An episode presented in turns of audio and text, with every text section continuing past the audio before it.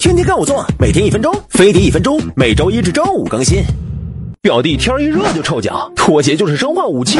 为了不被熏倒，我又重新做起了老本行，亲自帮他去脚臭。脚臭多是脚心出汗引起，鞋穿的紧捂的严，空气不流通，臭味自然大。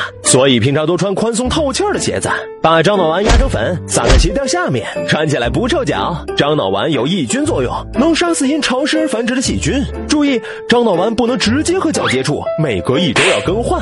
鞋子平常也要注意清洁，鞋袜每天一换，多晒太阳杀菌，保持清洁干燥。洗鞋袜时，在温水中放点盐，浸泡十五分钟，再用肥皂洗净，味道就没那么大了。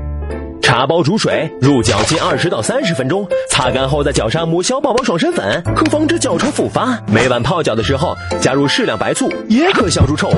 辣椒、生姜、蒜等容易引起发汗，有气味的食品要少吃，要不然可就爽了嘴，鼻子却遭了罪。有几次想带表弟去高档餐厅吃烤肉，可进门得脱鞋，唉，肉都没吃到一片就被服务员赶出来了。哥只好买了个家用室内无烟电烤炉，让表弟在家吃，便宜又自在。扫码关注飞碟说微博微信，吃吃烤肉学学知识，生活特别惬意。